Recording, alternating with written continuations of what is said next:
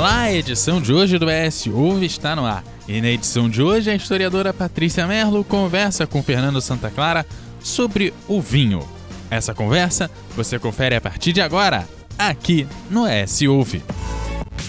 ES Hoje, a notícia do jeito que você quiser. Vamos tomar, vamos tomar, vamos tomar um vinho, né? Achei chique essa, essa proposição do dia. Né? E aí a gente vai fechar o ciclo de cachaçada. Pois é, né? Que a gente tá na hora da gente fechar o nosso ciclo de cachaçada. Acho que a gente fecha com dignidade também, né? Afinal de contas. Muito dignidade. Ai, gente, olha, esse é um tema difícil de falar, tá? A gente está brincando, mas não é moleza, não. Falar sobre vinho é falar sobre um tema, primeiro, milenar, tão antigo quanto a própria, é, talvez, não, não diria quanto a espécie humana, mas pelo menos tão antigo quanto a civilização humana, tá? E, na verdade, alguns arqueólogos é, têm mostrado que, ao contrário do que a gente pensa, no Neolítico já se fabricava vinho e já se consumia vinho. Então, veja, mesmo antes né, das primeiras grandes é, civilizações. Pois é, hoje é dia do chocolate e a gente vai ter que falar um pouquinho dessa combinação vinho e chocolate, né? É, aliás, o Carlos Ribeiro reclamou comigo que eu só falo de coisas divertidas e alcoólicas com você, Fernando, tá? Eu só falo coisa séria, tá? Pela culpa ué, de gente, fala do calminho com ele, uai. As ideias são dele, ele que fica dando ideia alcoólica para mim, entendeu? Né? É, gente, porque a gente fala daquilo que está no nosso cotidiano, né? No seu caso, nesse né? Brasil. Né? No meu também. Só bebendo. Mas então, assim, vamos começando, né? É, eu achei muito legal isso. Eu estava dando uma, uma, um, um giro né, nas pesquisas mais recentes a respeito do vinho, né? E assim, achei muito interessante essa informação a respeito da produção já da uva é, na Idade da Pedra. E da uva e do vinho. Na verdade, há um trabalho arqueológico que está sendo empreendido ao longo dos últimos 20 anos, buscando comprovar, inclusive, que havia um plantio sistematizado, há, há inclusive artefatos é, de é, barro com desenhos de cachos de uva, enfim. Então, assim, já se tinha um, pro, um proto-vinho ali sendo produzido, tá? É, na região do Cáucaso. Então, achei bacana é, começar já dando essa informação pré-histórica para o pessoal entender a dimensão que é falar de um tema como vinho, né? Um tema muito amplo e que de fato acaba cobrindo muitos assuntos, né? O que torna bastante também é, desafiador de muitas maneiras, não é verdade? Sim, e um, um gancho que eu queria pegar com o que você acabou de falar, é, só antes da gente já entrar batendo, Gente, boa tarde para vocês. Que bom que vocês estão aqui. É que a gente está em ritmo de trabalho a tarde toda. A gente já está frenético, a gente falou o dia todo hoje. Eu acordei para mexer na tese, 5 horas da manhã, eu escrevi, eu já produzi, eu já montei o kit presente que eu vou levar para o meu orientador amanhã, para agradecer. Sou eu. eu que vou ganhar. A, a, a, tese, né? Então eu sei que eu tenho que, que agradar, então eu sou uma pessoa assim. Mas, junto com isso tudo, é, eu acho que é importante a gente entrar nesses vieses das bebidas, né? Porque bebidas é, são coisas que é, parcamente são associadas à alimentação, porque comumente são vistas como algo menor, né? Então, a gente teve um primeiro encontro há 21 né? dias. Sim, sim. Não, não, ganha, não logra o seu lugar de destaque que merecem, né? Há 21 dias nós falamos do, da cerveja, há 14 dias nós falamos da cachaça, e agora a gente fala do vinho, porque eu acho que é importante né? A Lânia está falando aí também que é um kit, né? eu acho que é isso, um é, kit, enfim, né? Deixa todo mundo Eu acho feliz. que é o kit da tese que ela está querendo, tá? Mas vamos deixar. Não, eu entendi, mas é, Calma que vai chegar mais kits para você também, diretor. Não é só o kit da comida, não. Vai ter o kit bebida também. Porque nesse Brasil só bebendo. É, então, a gente vem falar né, dessa temática do. E uma informação que a Patrícia acabou de colocar, que eu quero chamar muita atenção, de quem é historiador e de quem, quem também não é historiador, é essa lógica da produção de que há uma pré-história, né, como se a história só se inaugurasse com a escrita, e na verdade a gente é, retomar esses resquícios arqueológicos é dizer para a gente de uma dinâmica civilizacional que é muito antiga e muito anterior à produção disso que nós vamos considerar como sendo o início da produção histórica. Né? Se a gente está falando de alimentação, a existência parte da alimentação, da resistência dos corpos, né? do consumo é, e, e do, do, aspecto existencial mesmo, para a gente estar tá vivo e comer. Uma produção de artefatos que a gente precisa valorizar cada vez mais enquanto documento histórico, porque eles acabam nos contando sobre outros horizontes, outras perspectivas de análise. Então, assim, é, é muito interessante, e por isso, inclusive, a história ela trabalha sempre em parceria com, com outras ciências, exatamente para que a gente tenha condição e competência para falar sobre o passado é, de maneira mais bem estruturada, inclusive, né, respaldada. E as fontes arqueológicas elas são muito importantes nesse sentido, tá? É, e como a gente está falando de um produto muito antigo, e, portanto, aparece em diferentes lugares ao longo da história, é, e quase sempre associado de alguma maneira a poderes mágicos ou a sentidos religiosos e, e acima de tudo, a, a própria função comemorativa que ele acaba tendo dentro das diferentes sociedades, é importante a gente pensar como esses artefatos, na verdade, contam para gente uma história do vinho mais antiga do que aquela que a gente pensava conhecer, né? É, lembrando que na Bíblia a gente tem menção ao vinho em todos os livros, em todos os livros, exceto no livro de Jonas. O único livro que não cita o vinho é o livro de Jonas. E na Bíblia, a gente sabe que Noé, depois que desceu da arca, teria plantado então as suas uvas e feito o seu vinho, tá? É, não vamos nem entrar na polêmica do que vem depois de ter feito o vinho. Mas é, Moisés, inclusive, sonhava em entrar na terra de Canaã, porque lá era uma terra é, em que ele, ele plantaria os seus próprios, os seus vinhedos, entendeu? Faria também seu próprio vinho, enfim. É, então a gente encontra a, a uva e o vinho muitas vezes citada dentro da cultura é, é, judaica, né? Judaica cristã, mas não exclusivamente. Na verdade, há toda uma, uma, uma história que é inclusive anterior. No Código de Hammurabi, a gente já tem uma legislação que pune quem é, vende vinho, é, é, como que a gente pode dizer, adulterado, tá? Quem promete um produto entrega outro. E não é uma punição branda, não. A punição era ser afogado nas águas do Rio Eufrates. Rio Eufrates. Então, veja que provavelmente quem comprava essa bebida também eram pessoas é, de camadas mais abastadas, e a punição é bastante dura para quem falsifica o vinho. Isso a gente está falando é, de dois mil anos antes de Cristo. Então, a gente está falando de realmente uma história que é uma história bem antiga, né, Fernando?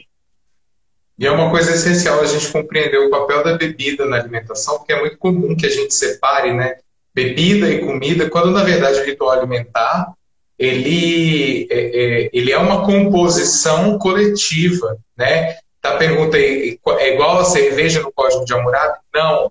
A cerveja, você era afogado no seu barril de cerveja mal feito. afogado literalmente até a morte. No caso do vinho, você ia para o Eufrates para poder ser afogado. Então era é, um pouquinho diferente. A, Carmen pergunta aí é, sobre a questão do vinho no deserto de Israel. Eu encontrei sim é, referências arqueológicas que datam é, de 8 mil anos antes de Cristo, tá? Mas ainda são é, pesquisas em andamento tá? E o Fernando tem razão, não dá para a gente pensar a bebida como algo separado do alimento, mesmo porque na, a maior parte do tempo essas bebidas foram consideradas parte da alimentação, né? Inclusive na atualidade, na maior parte do mundo é, ocidental, o vinho é considerado um alimento e não uma bebida, tá? É, assim como a cerveja foi considerada é, um alimento, e é considerado um alimento em boa parte do mundo ocidental e não uma bebida. Então é importante que a gente perceba que essa separação ela, ela tem uma datação muito mais recente. E os próprios rituais de sociabilidade é, da antiguidade eram, eram rituais carregados por esse sentido de, uma, é, de um repartir que está no alimento sólido, mas também no alimento líquido, que é parte desse ritual. Né? Então, é, os rituais greco-romanos, os simpósios, que são os principais rituais, né?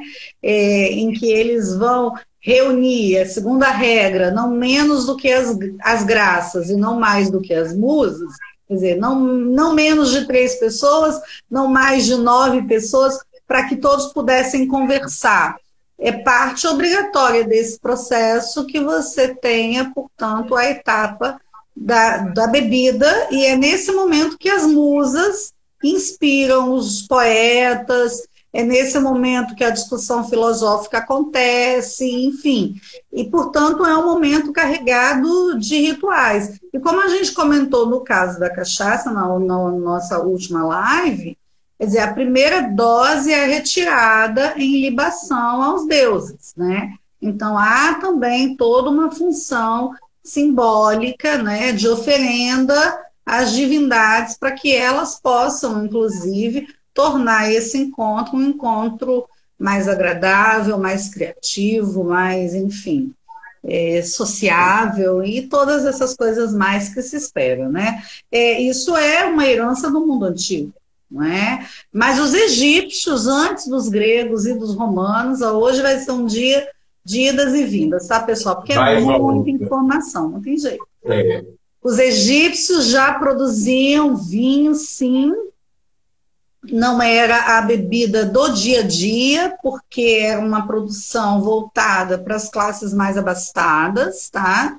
É, e, na verdade, várias é, várias ânforas foram encontradas dentro de tumbas, né? Porque não bastava beber nessa vida, eles tinham que garantir o estoque da próxima vida. Então, veja que interessante. Então, os egípcios vão, re, vão registrar, né, é, nos seus hieroglifos, as técnicas de produção da uva, eles vão desenvolver é uma filtragem utilizando o linho, eles vão desenvolver a técnica é, de preparar o mosto utilizando é, pé, as pedras, enfim, a filtragem. Então, os egípcios, na verdade, eles desenvolvem uma série de técnicas que vão ser levadas é, no processo aí de expansão é, do mundo é, macedônio, não é, com Alexandre o Grande, especialmente, não é?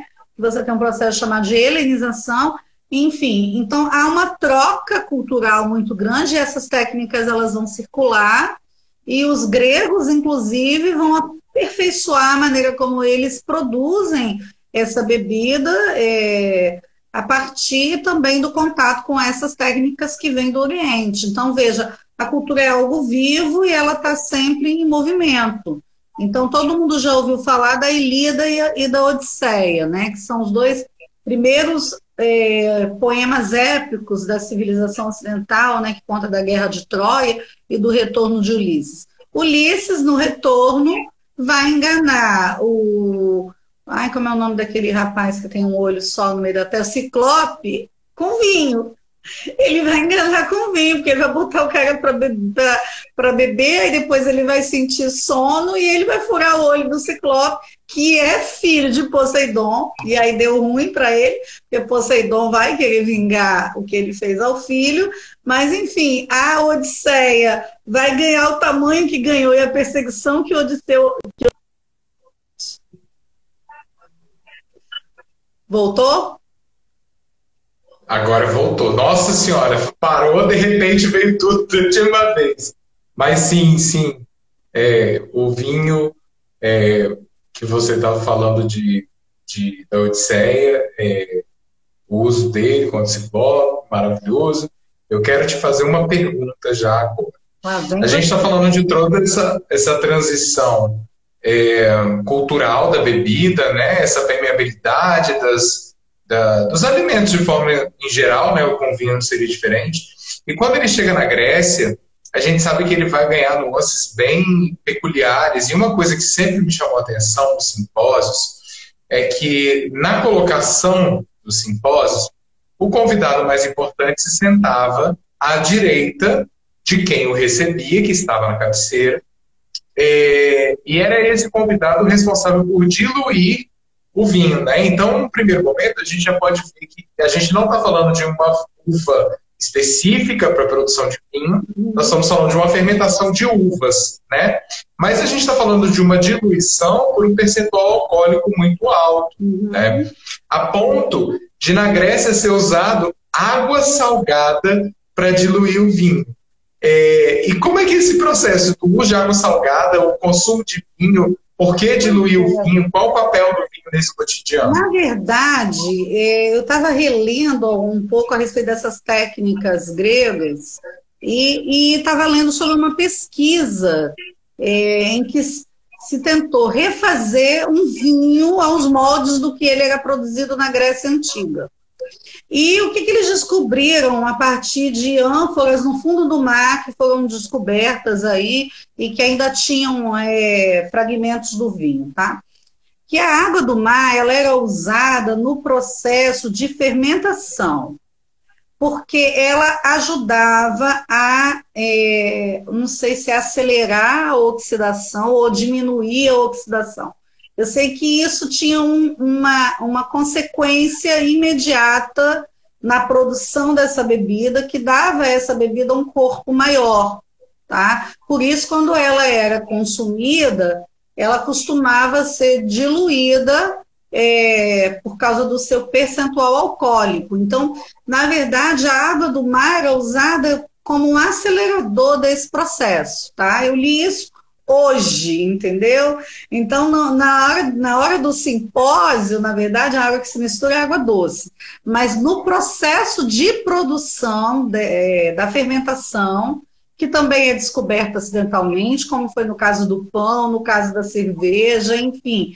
Eu acho que é importante a gente lembrar que esses processos químicos eles não são é, de amplo domínio, tá? A maior parte é, da história, na verdade, eles vão acontecer uma, de uma maneira muito mais intuitiva e ocasional, né? Mas uma vez é, dominando o processo de fermentação, Ei, Laura, aí eles descobrem que a água do mar ela ajudava nesse processo é, de oxidação. Ela tinha uma influência no processo de oxidação. Então, eles passam a utilizar, e, na, e quando eles refizeram recentemente é, os vinhos, né, na tentativa de refazer o que era o vinho no mundo antigo, no mundo grego, eles vão inclusive usar esse mesmo processo. E dizem que o vinho ele fica sem a cor tinta, a cor forte que a gente conhece, mas que o sabor fica muito mais acentuado. Eu achei isso bastante interessante também, enfim, tá? Pesquisarei sobre tá, gente? Isso é pesquisa histórica, tá?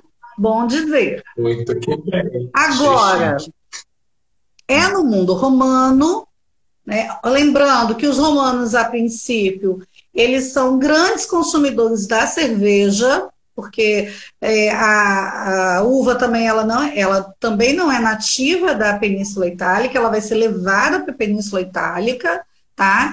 E ela vai viver é, também todo um processo para se transformar em uma bebida é, importante, na verdade. Né? Eles vão aprender a consumir o vinho com os gregos e também com os cartagineses, e à medida que transcorre a própria história do Império Romano, o vinho vai se sofisticando.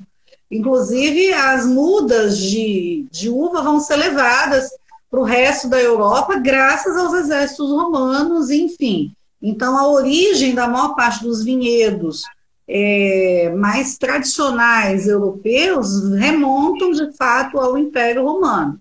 Agora, uma coisa que eu achei muito legal é que o brinde é uma invenção dos romanos. Eu não sabia disso. Hoje eu hoje estava olhando umas curiosidades e encontrei essa informação. E foi criado como uma homenagem a Augusto, tá? que é o primeiro imperador romano, né? Otávio Augusto.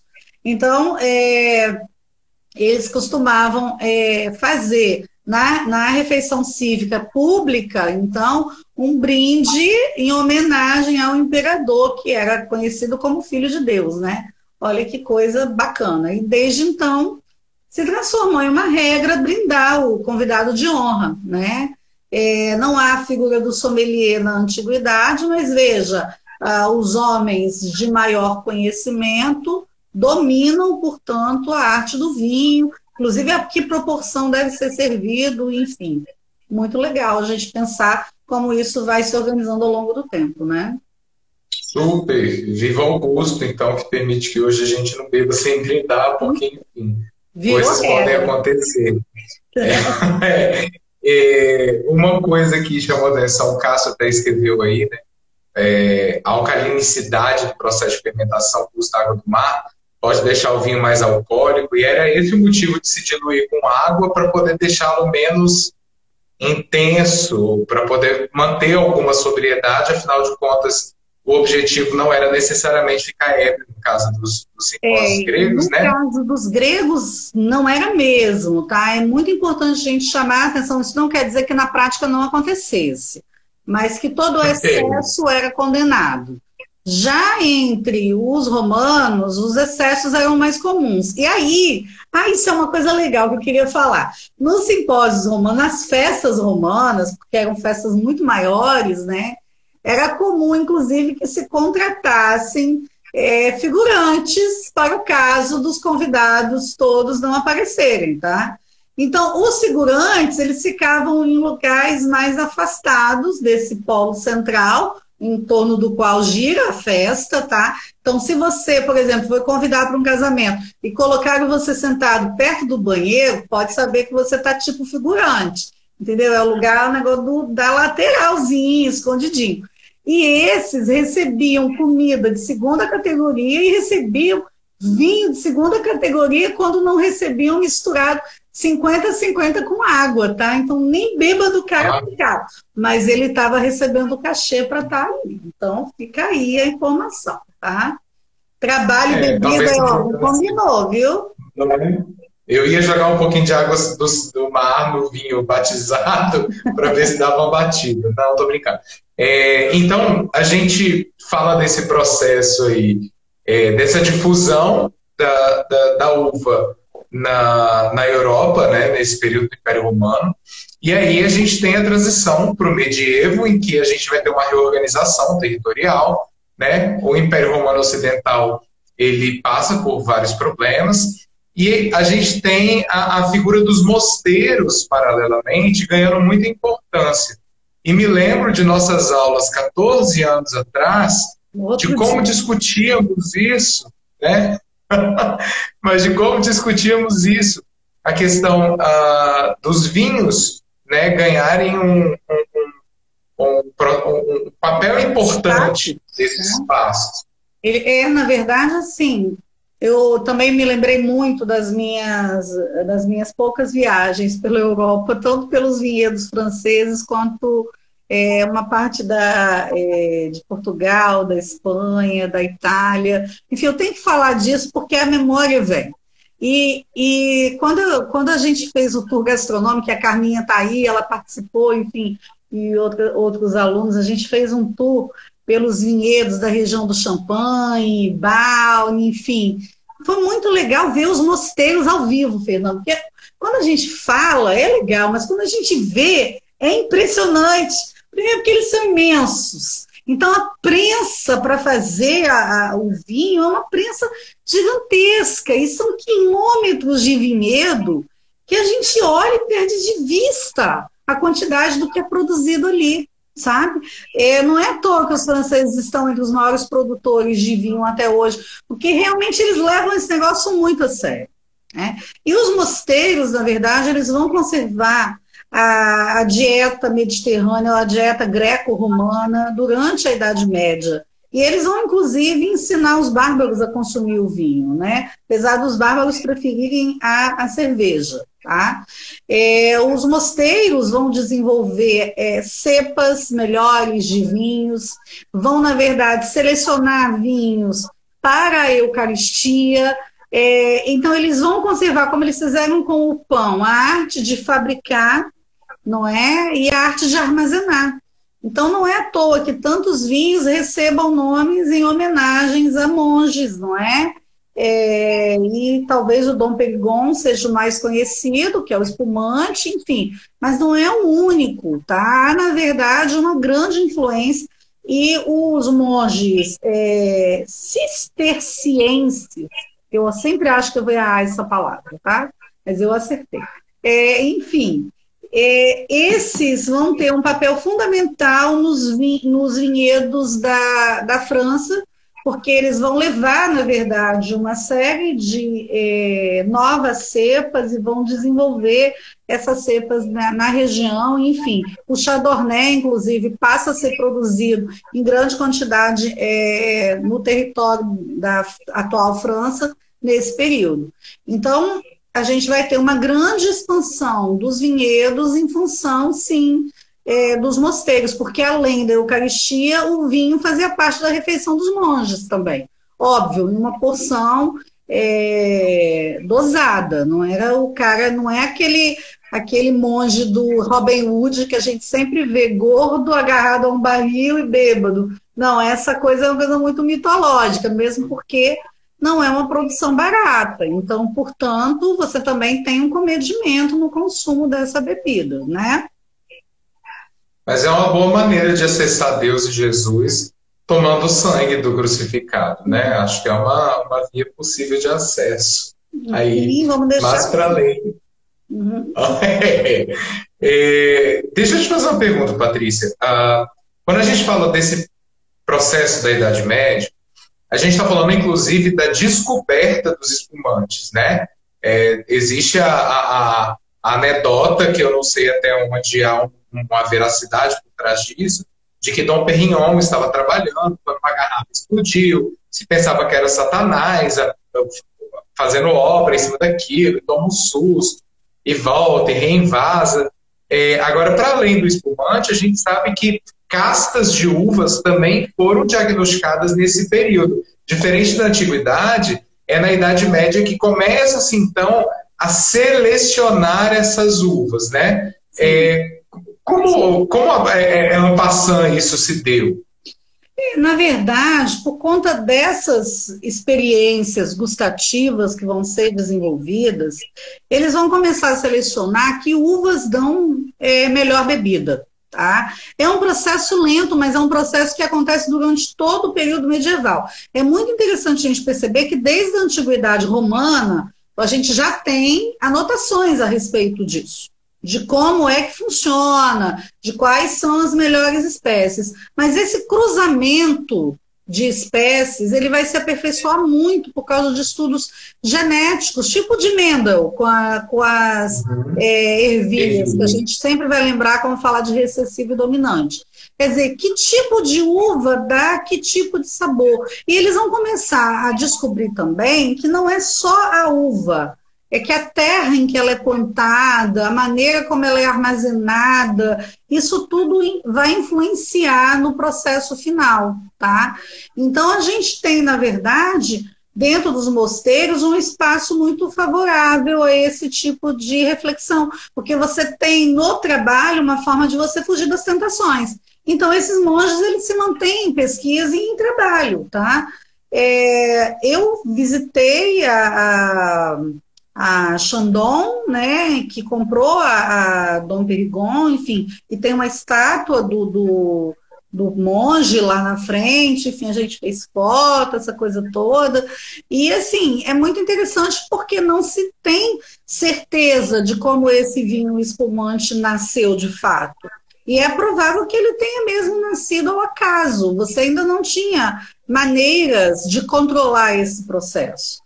Mas ainda na, no, na, na Baixa Idade Média, a produção das bebidas da região de Champagne já começa a, a ganhar destaque, exatamente porque ela surpreende também ao paladar, enfim, ela vai se transformando em um símbolo de status dentro dessas camadas mais abastadas. É a primeira região ali na França a ter reconhecimento é, de uma produção de origem controlada, né? Champanhe é só da Champanhe. Então, é, é interessante a gente perceber isso. Enquanto que no, em Portugal o, o trabalho vai ser feito em outro sentido. O que se busca é uma bebida mais forte, é uma bebida mais encorpada, entendeu? Então você tem ali todo um investimento que vai resultar no vinho do Porto, entendeu? Que é um vinho fortificado e que vai se transformar aí num grande é, símbolo de consumo e também de status. Que não é qualquer um que acessava também ou que podia concorrer financeiramente com a compra desse produto. Então, veja, são, na verdade, é, escolhas que estão é, também vinculadas ao território, não é ao terroir, como a gente costuma falar hoje, ao clima, enfim. E, da mesma maneira, no Brasil, quando a gente recebe as primeiras mudas é, de uvas, já aí no processo de é, colonização da América, a princípio é, elas não vão se adaptar, porque é preciso buscar é, qual é o lugar ideal para o cultivo é, das videiras e quais videiras, quais espécies, né? E isso também é um processo longo, arrastado. Eu estive na região do Vale dos Vinhedos, no Rio Grande do Sul, e quem não puder ir para a França, ou para a Itália, ou Espanha, Portugal, fazer esses roteiros do vinho, que são todos roteiros sensacionais, o, o Vale do, dos Vinhedos, no Rio Grande do Sul, não deixa nada a desejar. Quero dizer para vocês que é uma experiência sensacional. E a gente tem ideia de qual foi, na verdade, a dificuldade de encontrar qual seria a melhor maneira de cultivar essa, essa planta e de produzir essa bebida, não é? Não conheço a região é, do Vale do São Francisco onde se produz também vinhos de excelente qualidade no Brasil. É uma região que eu não conheço, mas eu sei que houve todo um trabalho é, de pesquisa nesse ambiente, nesse clima, é, irrigação, enfim, qual é o tipo de tratamento adequado para que você consiga produzir uma bebida superior. Então, veja, há um, há um esforço que se constitui ao longo do tempo. Não é à toa que o vinho se transformou em uma bebida que é símbolo de status, não é? Exatamente porque há todo um conhecimento que que também conta do lugar, conta das técnicas, dos grupos, enfim, ao longo do tempo. Né? Por isso é uma bebida tão carregada de história, não é? Falei muito já, viu? É. Não, falou maravilhoso. Eu quero mandar só um beijo para a Surama, minha aluna que acabou de chegar, e para a Vivian, minha amiga que está aí. É... Vivian é uma psicóloga que trocou a psicologia pela gastronomia, foi para Israel fazer curso, estava trabalhando no Peru ah, até foi lá beber vinho de Israel com Carmen, tá vendo? Pois é, eu acho que a gente já dá uma excursão Ai, se juntar a galera dessa live. é, Patrícia, uma coisa que chama atenção, você falou né, da chegada dos vinhedos às Américas. Óbvio que isso está ligado ao século XVI, aos processos de expansão, é, e a gente vê hoje é muito é, é, a gente categoriza né, os territórios com boas produções de vinho. O Chile, a Argentina, o sul do Brasil, a Califórnia é uma, é, um, é uma região importante da gente ressaltar também. Mas antes disso, é, você falava de uma testagem, né? Eu, escrevendo cá minhas, minhas obrigações, descobri que em 1813, aproximadamente, é, Dom João importou 80 mil mudas de parreiras da Europa para o Brasil para fazer testagem é, de território para uma uva ideal para. Aí o autor disse é para produção de vinho, mas ele diz que é para um processo de testagem, né? Então, essa coisa que a gente é, vê hoje, recentemente, de ah, o, o, quando eu fiz gastronomia, estava começando o processo de teste na região do, do São Francisco, do Vale de São Francisco. Né? Hoje, a gente produz vinho aqui em Santa Teresa. O plantio de Cabernet Sauvignon completou o ciclo de oito anos e eles começaram a produção do vinho. Né? Então, assim, há um ajuste de terroir, mas também há uma, uma um interesse é, em, em, criar, em adaptar sabores também, de modo que a gente consiga colocar o vinho de uma forma mais acessível. Né? É um fato que a gente não consegue acessar vinho da França é, do jeito que está. Né? Sim, na maior parte. Na, na verdade, eu acho que é importante a gente destacar que ainda há uma classificação que vigora quando a gente fala dos vinhos, que vai ser os vinhos do velho mundo, os vinhos do novo mundo, os vinhos do novíssimo mundo, tá? Quer dizer, há todo uma vinhos que são de guarda, vinhos que são para consumo mais imediato, enfim. Aí essa live vocês vão ter que assistir de um enólogo, tá? Fica aí a dica. A gente está só levantando aqui as possibilidades, tá? Agora, a gente precisa reconhecer que há um consumo crescente de vinhos de mesa, Tá? E os vinhos de mesa, eles precisam ter um preço que seja mais é, acessível para o consumidor. Tá? Então, à medida em que o Brasil começou a produzir vinhos de mesa é, de melhor qualidade, esses vinhos passaram a competir com vinhos é, da América, de maneira geral, porque os vinhos chilenos ainda são é, predominantes no nosso consumo, inclusive aqui no Espírito Santo, onde se tem um consumo médio de vinho maior do que boa parte do Brasil, entendeu? É, ainda se consome muito mais o vinho chileno ou o vinho argentino, por exemplo, ou mesmo o vinho português. Existem algumas razões que podem estar associadas a isso que me parecem não estar ligadas exclusivamente à qualidade da bebida em si, tá? mas está ligada à questão do custo. Tá? Ah, o tipo de taxação que se faz no Brasil para bebida alcoólica, considerada bebida alcoólica, torna essa bebida mais cara. Tá? Então há também uma coisa meio que da comparação, ah, eu vou pagar esse valor no vinho brasileiro, aí eu vou tomar um chileno.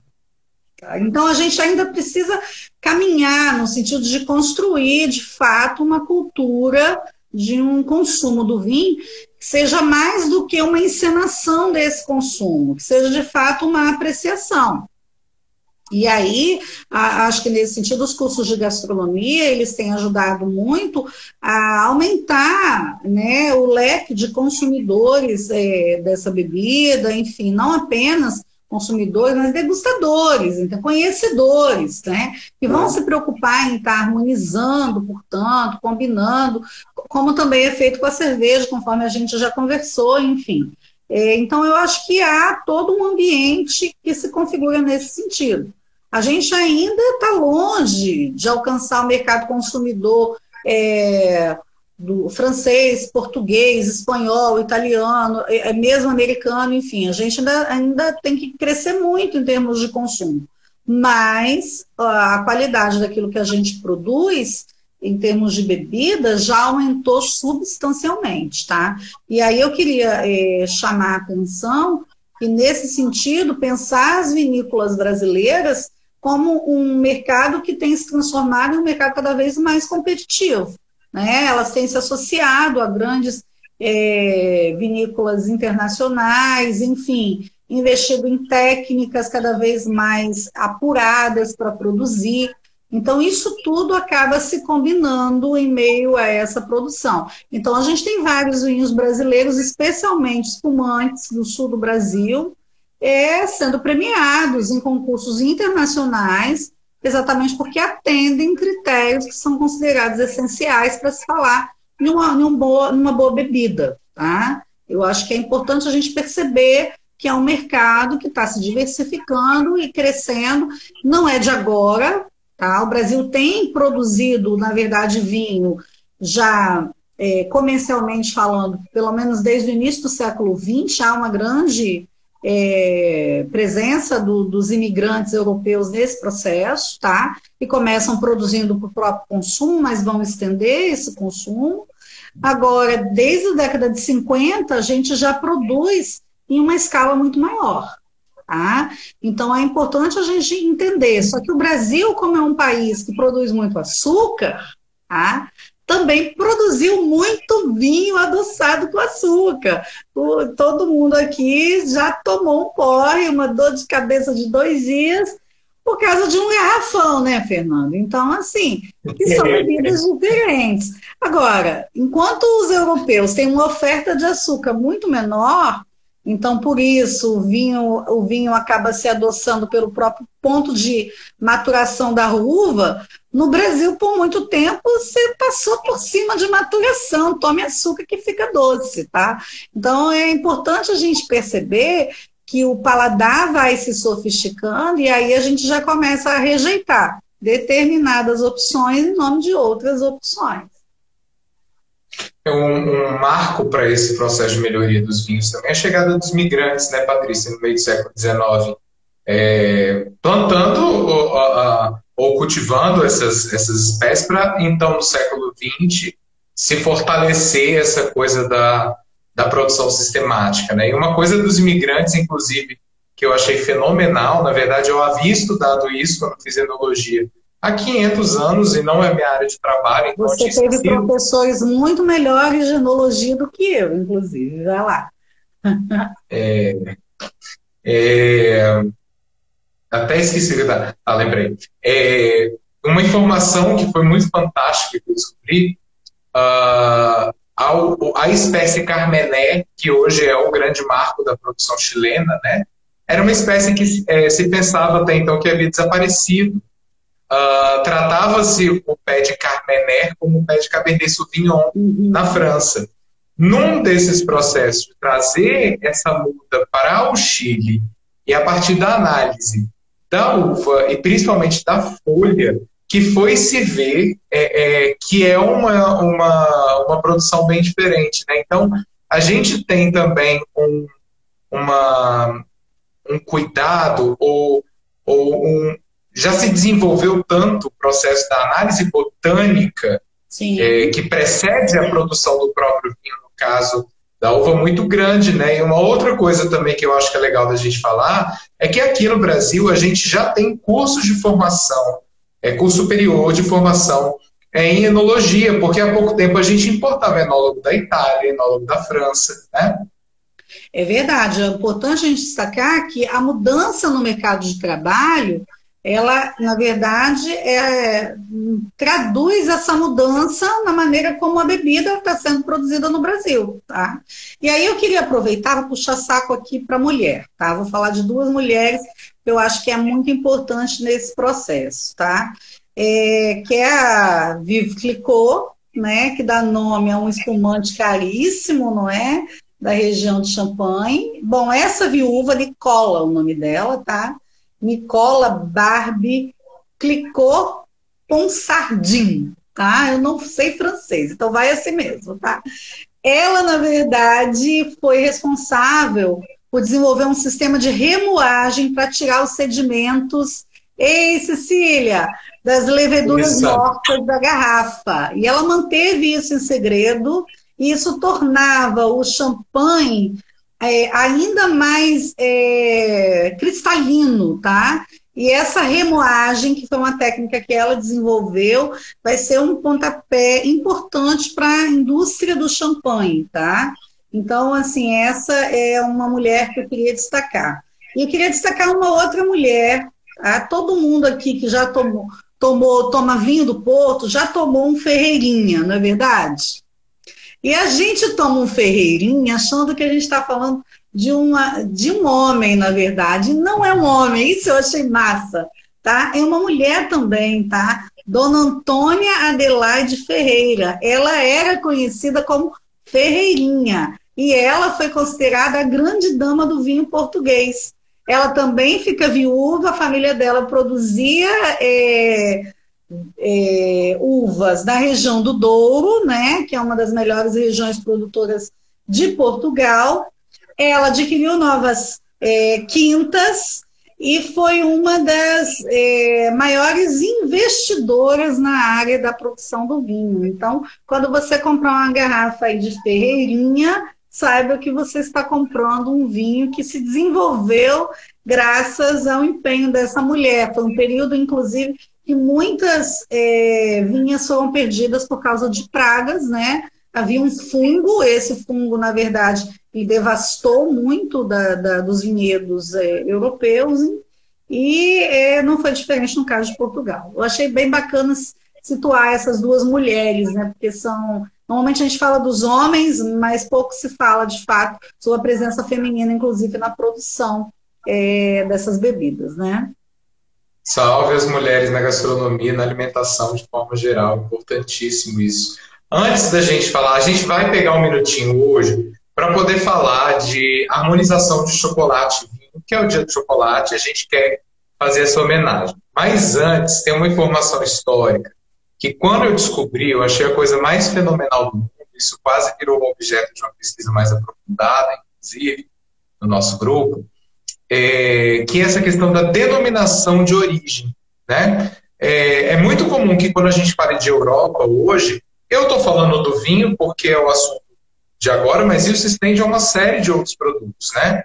Vamos pegar o vinho e vamos falar do champanhe. O que, que é o champanhe? É um espumante produzido à base de Pinot Noir essas três uvas descascadas, que são fermentadas e que são colocadas, vão se gaseificar naturalmente, vão ser comercializadas.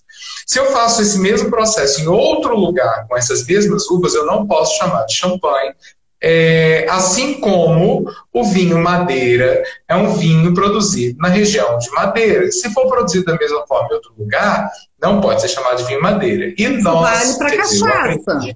Isso vale para cachaça. Vale para cachaça. A gente falou, vale né? para cachaça. Vale para o queijo da Serra da Canastra, isso, né? Essas exatamente. autenticidades, então. Mas, mas isso tem um contexto, Patrícia. Conta a gente a história de Pombal, é porque eu acho isso muito fenomenal, muito fenomenal. Vamos falar de denominação de origem controlada se a gente não falar de Pombal, né, no sentido dos vinhos, né? Porque, na verdade, a primeira região é, defin, é, definida né, é, como região para a produção de um vinho específico, que no caso é o vinho do Porto, foi realmente durante o governo de Dom José I, tendo à frente aí o Marquês de Pombal. Ele, na verdade, é, encampa essa ideia. Isso vai dar uma confusão sem tamanho, inclusive, com os produtores da região, os ingleses, que eram grandes consumidores e que tinham várias propriedades na região ali do porto, mas no final ele acaba conseguindo fazer valer. Então, a primeira denominação de origem controlada do vinho é, do Porto, né, é, vai acontecer aí no final do século XVIII,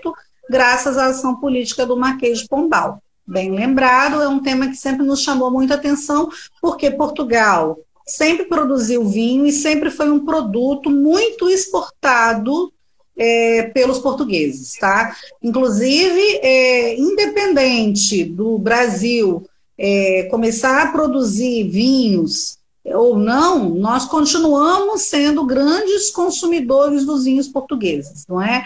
Os ingleses, antes que eram grandes consumidores dos vinhos franceses, por causa da Guerra dos 100 Anos, vão se transformar nos maiores consumidores de vinhos portugueses. Então, eles produzem alguns dos melhores vinhos do mundo até a atualidade. Não é à toa que eles têm grande prestígio na vinicultura, né? É, é verdade. Eu estou falando disso porque é, é muito comum que os estudantes falem, Fernando, mas por que, que eu não posso chamar de champanhe? Por que, que eu não posso chamar é, essa coisa do registro da autenticidade de um espaço? Ele quer dizer que aquilo ali saiu marcado para ser aquilo, haja vista que era muito comum a adulteração de uma série de produtos, né? por exemplo, vinho madeira colocado diluído em água e depois engarrafado, essas uhum. coisas poderiam acontecer. Então, o lacre, o registro da origem. Tudo isso vem como maneiras de garantir a qualidade do produto que está circulando E Portugal está vendendo em altíssimo volume para a Inglaterra. Né? Haja vista as relações comerciais de Portugal e Inglaterra desde o século XII, mas que são ainda mais, é, ganham mais força depois da Guerra dos 100 Anos. Uhum. É, será que eu deixei alguma coisa para trás? Não, você é agora tem que falar do chocolate com vinho. Ah, então vamos falar do chocolate. Uhum. Uma coisa, é, na verdade, casar o chocolate com vinho não é novidade nenhuma. É, o chocolate, a partir do momento que ele se torna barra, é, ele passa a ser apreciado como sobremesa. Isso é uma coisa importante. Antes do chocolate ser barra, ele é uma bebida. E, enfim, nossa conversa hoje não é sobre, sobre chocolate, né? É, mas antes dele se tornar barra, é, Isso vai acontecer no século XIX, né? No século XIX, né? Enquanto isso, os vinhos também estão melhorando. E aí a gente fala de um processo é, que hoje é estudado e desenvolvido pela enogastronomia, que são as harmonizações né, dos, dos alimentos com as bebidas. Nós vamos ter aí um sem fim de harmonizações de comidas, de bebidas, de possibilidades. Mas é, harmonizações importantes passam a acontecer entre os chocolates e os vinhos, né? Uma das questões, inclusive, ficam por conta das sobremesas. Né? Depois de uma refeição, um vinho com chocolate, e aí a gente pode fazer a harmonização por contraste, o chocolate amargo com um vinho mais adocicado, por exemplo, o vinho do Porto, com chocolate 70% de cacau, é uma boa pedida. É, ou a gente pode fazer a harmonização por sobreposição. Né? A gente pegar um chocolate de boa qualidade, com percentual maior de açúcar, né? e tomar um vinho que não seja tão doce, mas que tenha um tanino mais resistente, para poder criar essas sensações aí. É, é legal apontar isso, porque Dia dos Namorados, pensar cardápio Dia dos Namorados, eu lembro da nossa live do Dia dos Namorados. Você lembra? É muito comum que eu associe isso e esse caráter é, erótico, erótico, sedutor, sedutor, né? Você vira o professor e fala, é, até a própria embalagem, quando você vai fazer a harmonização com chocolate, não é um chocolate qualquer uma embalagem amarela com 20 garrafão. Nós estamos falando de um chocolate com a embalagem bonitinha, que está escrito 70%. Parará, Existe todo um ritual, né? Que claro, cerca o processo, né? É isso, é. Aí eu quero aproveitar, Fernando, já que você estava falando da, da harmonização, né? Com chocolate, já que hoje é o Dia Mundial do Chocolate, enfim. Eu vou, e eu vou pegar o gancho aí do, do afrodisíaco, como disse Cecília aí, tá? É, bom, uma, um dos amantes mais famosos da história, né, é, foi é, Casanova, né? Todo mundo já ouviu falar a respeito de Casanova, enfim. E ele costumava classificar as mulheres é, os vinhos que ele iria oferecer a cada mulher de acordo com é, a, o tipo, o fenótipo da mulher.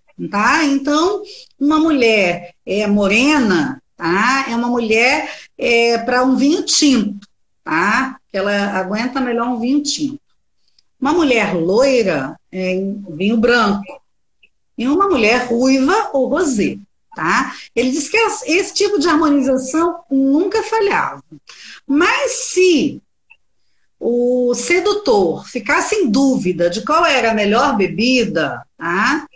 que escolhesse sempre champanhe, tá? Porque o champanhe é o rei dos vinhos, tá? E ele harmoniza com todas as etapas, seja da entrada, o prato principal ou a sobremesa, tá? Então, na dúvida, sempre será o champanhe. Então fica aí essa dica aí, ó, de, sedução. É que hoje, Cecília, com esse negócio do pessoal pintando o cabelo, já ficou mais, mais difícil identificar. Então, na dúvida, espumante, espumante, tá?